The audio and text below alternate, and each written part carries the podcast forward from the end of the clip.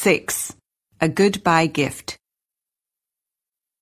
When Michael Marr died, his three best friends went to his funeral. They stood for a moment looking down into the grave of their friend. He was a good friend, the first person said. He was generous and kind. Let's give him some money to use in heaven. The other two friends agreed. They thought this was a good idea. The first friend took his wallet out of his pocket, opened it and took out a hundred dollar bill. Then he threw it into the grave. The second friend did not want the other two to think he was stingy, so he also took out his wallet. You're right, he said.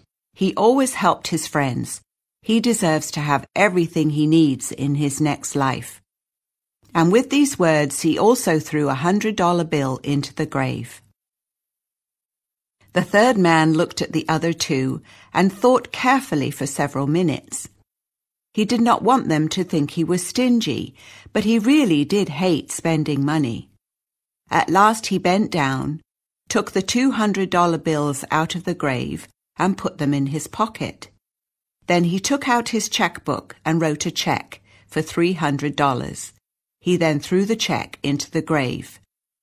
I haven't got any change, he said, but that check is for three hundred dollars, so I've given the same as you.